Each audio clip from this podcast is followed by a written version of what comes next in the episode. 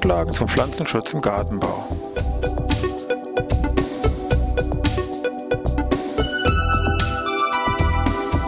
Ein wöchentlicher Podcast der Forschungsanstalt für Gartenbau an der Fachhochschule Weinstefan von und mit Thomas Lohrer. Für Gartenbaustudenten und alle anderen, die sich für Krankheiten und Schädlinge an Pflanzen, deren Biologie und Bekämpfung interessieren.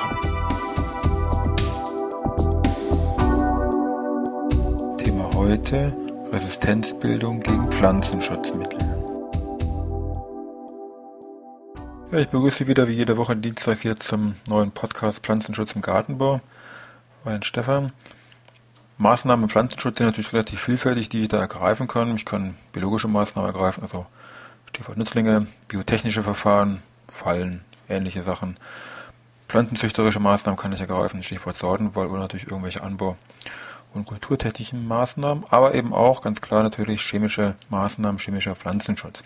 Wie alle Verfahren, wie alle sie nun heißen mögen, haben natürlich alle irgendwelche Vor- und Nachteile und auch der chemische Pflanzenschutz hat so ein paar Punkte, die man hier beachten muss. Insbesondere ist hier der Punkt eben ja Thema heute Resistenzbildung gegenüber Pflanzenschutzmitteln ein wichtiger Aspekt, weil da man natürlich das Mittel nicht mehr oder sage ich mal nicht mehr so gut vielleicht wirkt kann seinen Zweck damit nicht mehr erfüllen und damit ist es als Bekämpfungsmaßnahme im Prinzip nicht mehr zu gebrauchen. Wirkungslos. Das ist natürlich nicht im Sinne des Erfinders, ganz klar. Dieses, diese Thematik Resistenzbildung gegen Pflanzenschutzmittel betrifft im Prinzip alle Anbaubereiche. Das heißt, nicht nur der Gartenbau ist davon betroffen, auch der Landwirtschaft, auch meinetwegen im Haus- und Kleingartenbereich ist es hier auch ein Thema. Es betrifft neben den ganzen Anbaubereichen auch alle Schadursachen. Wenn man sich das mal historisch so ein bisschen anguckt, äh, meinetwegen schon Beginn des 20. Jahrhundert, Stichwort jetzt Insektizide, gab es die ersten Resistenzen, meinetwegen Sancho C. Schildlaus oder Apfelwickler oder auch bei verschiedenen Fliegen, Stichwort DDT. Da kam später, wenn man so will, sagen wir die Fungizide dazu, bei Rauschschimmel oder meinetwegen für Tofte und Fest, also so Kraut- und Knollenvolle oder Kraut- und Braunvolle. Verschiedene Getreidefungizide und auch natürlich die Herbizide, also gegen irgendwelche Unkräuter, Stichwort im Wesentlichen hier Gruppe der Triazine oder als damals bekanntes Produkt meinetwegen hier Simmerzin. Also in allen Bereichen ist das hier, also man kann nicht nur sagen, nicht nur gegen Insekten, sondern auch ja Pilze und Unkräuter, ist dieses Thema Resistenzbildung gegen Pflanzenschutzmittel relevant. Es betrifft auch sowohl den Anbau als auch die Industrie. Der Anbau natürlich, der will natürlich wirksame, funktionierende Produkte besitzen, anwenden, ganz klar. Und zum anderen natürlich auch betrifft es die Industrie, weil die natürlich allein aus ja wirtschaftlichen Gründen ganz klar ihre Millionen, die sie vorher in die Entwicklung von so Mitteln reingepulvert hat, natürlich auch ganz gerne wieder raushaben möchte. Und zwar nicht nur eins zu eins, sondern natürlich auch natürlich plus X. Und natürlich auch dann natürlich bestrebt ist, hier möglichst lange dieses Produkt am Markt halten zu können und nicht nach einem halben Jahr schon sagen zu müssen, es haben sich über Resistenzen ausgebildet, wir können das Mittel nicht mehr verkaufen. Also auch die Industrie hat ebenfalls wie auch der Anbau hier bestreben, dass diese Mittel natürlich gut wirksam sind über einen langen Zeitraum. Also es betrifft letztendlich alle und wir werden auch sehen, das ist auch ein Problem, was ich, man nur, nur gemeinsam, da Stichwort Team lösen kann. Also nicht Team im Sinne von toll ein anderer macht, das immer so übersetzt wird, das klappt das hier mit Sicherheit nicht. Und wollen wir mal sehen. Und jetzt gucken wir uns mal im Detail kurz an, wie es überhaupt zu dieser Resistenzbildung kommt. Wir werden auch erkennen, dass es eben da verschiedene Typen von Resistenzen gibt.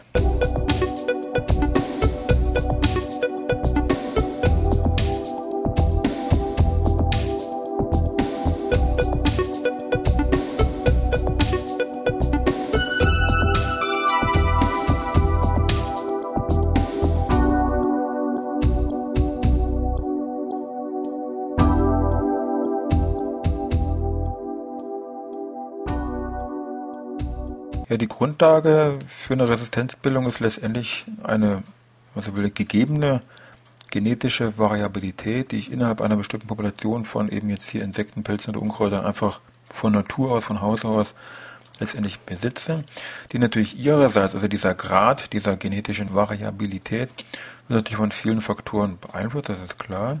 Also meinetwegen, wie viele Mutationen jetzt in dieser Population auftreten, dann die Frage, wie oft hier auch entsprechende Rekombinationsvorgänge stattfinden, durchgekoppelt letztendlich mit auch der Zahl der Generationen pro Jahr, also wie oft das dann hier stattfinden kann.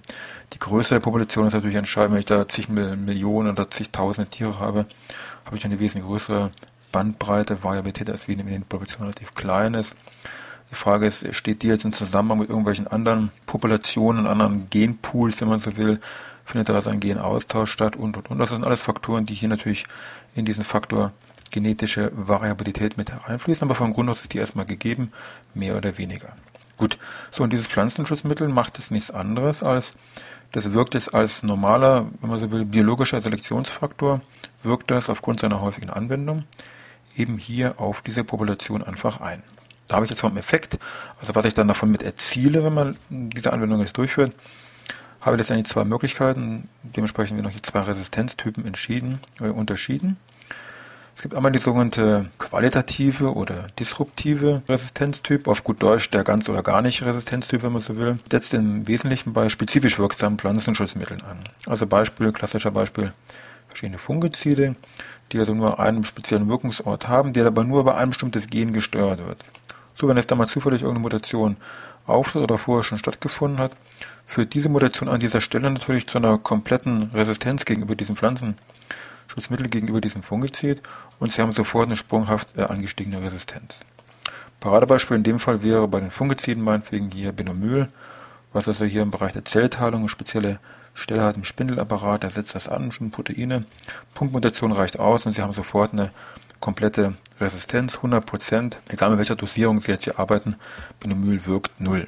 Der zweite Resistenztyp wäre die sogenannte quantitative Resistenz, also hat scheinbar schon irgendwas mit einer gewissen Abstufung zu tun, ist auch meist mit dem Begriff Shifting hier verbunden.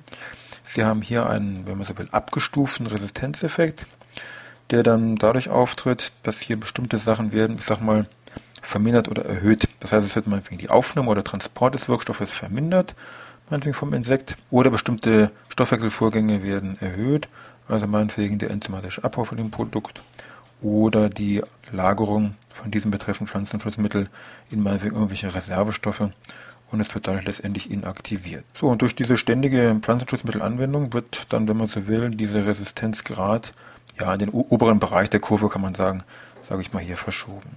Paradebeispiel dafür wäre meinetwegen verschiedene, auch wieder Fungizide im Bereich meinetwegen Triazole. Gut, da wollen wir mal schauen, was kann man jetzt tun, um diese Resistenzbildung zu vermeiden, dass man eben weiter Pflanzenschutzmittel verwenden kann, die natürlich auch entsprechend hier wirken sollen.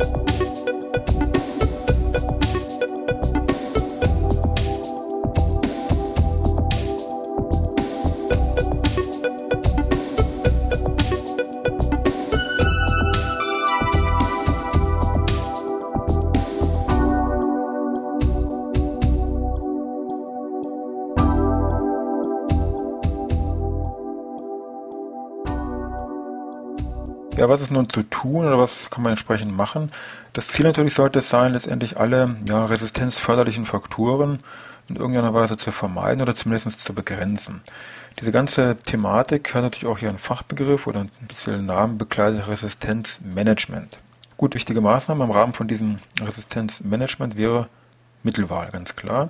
Und zwar aber auch hier vor dem Hintergrund der betreffenden Wirksamkeit. Wichtig ist, bezogen jetzt auf Resistenzmanagement, je spezifischer so ein Wirkstoff jetzt nun funktioniert, also jetzt je genauer jetzt an einer bestimmten Stelle Protein oder wie auch immer ansetzt, was er durch eine Mutation oder wie auch immer wesentlich schneller oder sehr rasch hier zu umgehen wäre, desto kritischer wäre so ein Produkt gegenüber so einer Resistenzentwicklung zu klassifizieren. Das ist gerade heute ein Thema, weil natürlich viele Fungizide doch sehr spezifische Wirkungsstellen hier haben. Besser wäre es da, wenn das irgendwelche Wirkstoffe wären, die, sage ich mal, relativ breit ansetzen, wo also ein Pilz oder ein Insekt genetisch an sehr vielen Stellen gleichzeitig irgendwas machen müsste oder sich da irgendwelche Mutationen ergeben müssten, damit hier eine Resistenz sich aufbaut. Klassisches Beispiel man findet hier bei den Pilzen oder Pilzmitteln Präparate aus der anorganischen Schiene, Kupfer, Schwefel, Quecksilber, die setzen an sehr vielen Stellen hier an. Und da gibt es im Prinzip so gut wie gar keine oder eine sehr geringe Resistenzbildungsgefahr.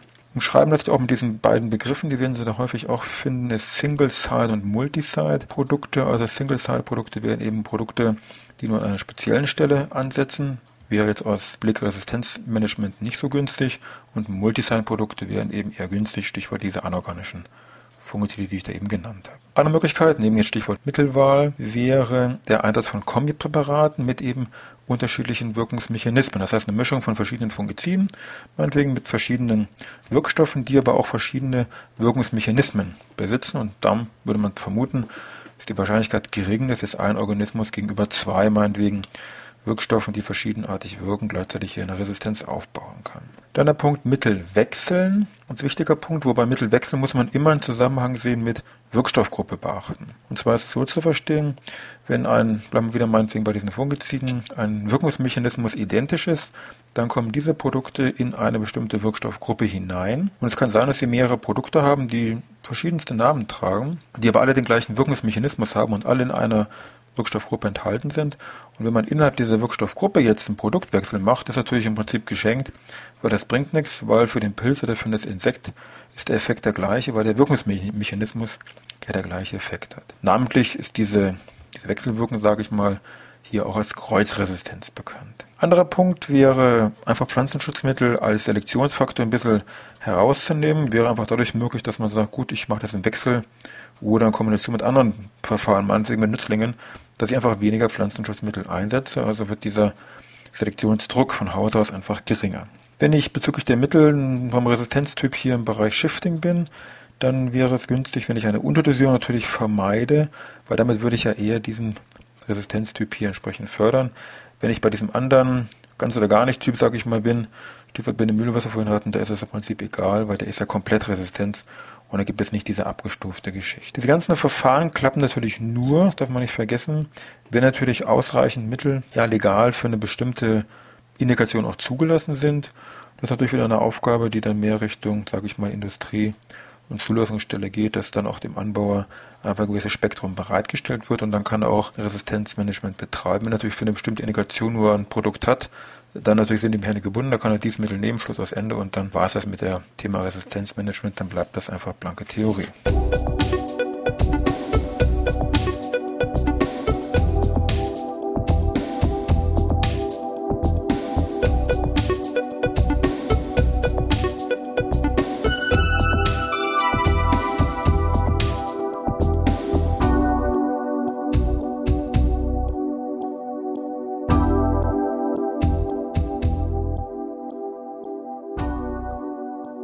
Jetzt haben wir schon gemerkt, dass dieses Thema Resistenzbildung bei Pflanzenschutzmitteln wirklich ein großes Thema.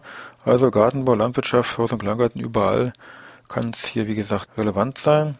Natürlich bei so einem großen Thema ist klar, da werden noch verschiedene, ich sag mal, Gremien, Komitees, Ausschüsse und wie auch immer gegründet. Hier ist das, wie gesagt, genauso. Es gibt einen sogenannten Resistance Action Committee. Das wird nach den ersten Buchstaben eben mit diesem Kürzel RAC, wenn Sie so wollen, abgekürzt. Und von diesen äh, Resistance Action Committees gibt es also, wie gesagt, verschiedenste. Einmal im Bereich Fungizide, deswegen dieses FRAC. Eins im Bereich Insektizide, IRAC. Oder eins natürlich im Bereich Herbizide, also hier im Bereich H RAC.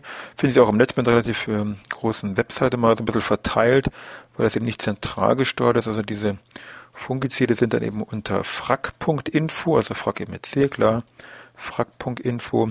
Bei den Insektiziden ist es eben dieses IRAC-online. Org. Und bei den Herbiziden ist es eben dieses haragglobal.com.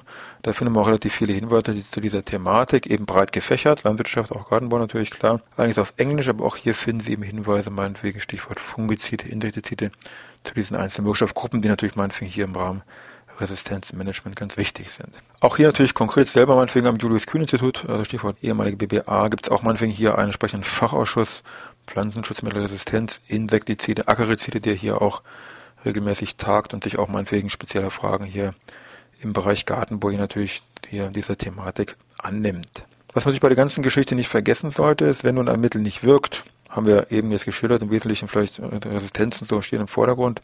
Natürlich darf man das nicht nur diese Ursache da im Blick haben. Es kann auch einfach sein, dass ich mich verrechnet habe, ich da zu wenig von den Mitteln einfach reingekippt habe in meine Wassermenge, dann kann das natürlich auch nicht funktionieren oder das Mittel ist vielleicht gespritzt worden bei einer zu geringen oder zu hohen Temperatur, hängt eben vom Wirkstoff ab. Oder ich habe meinetwegen beim Kontaktmittel nicht nur von oben, sage ich mal, leicht drübergegangen und Blattunterseiten oder weiter tiefere Blattetagen wurden nicht getroffen. Natürlich kann das ebenfalls nicht wirken. Also mehr diese Fragen der Anwendungstechnik. Also nicht immer, wenn ein Mittel nicht wirkt, muss jetzt wirklich Resistenzbildung dahinter sein.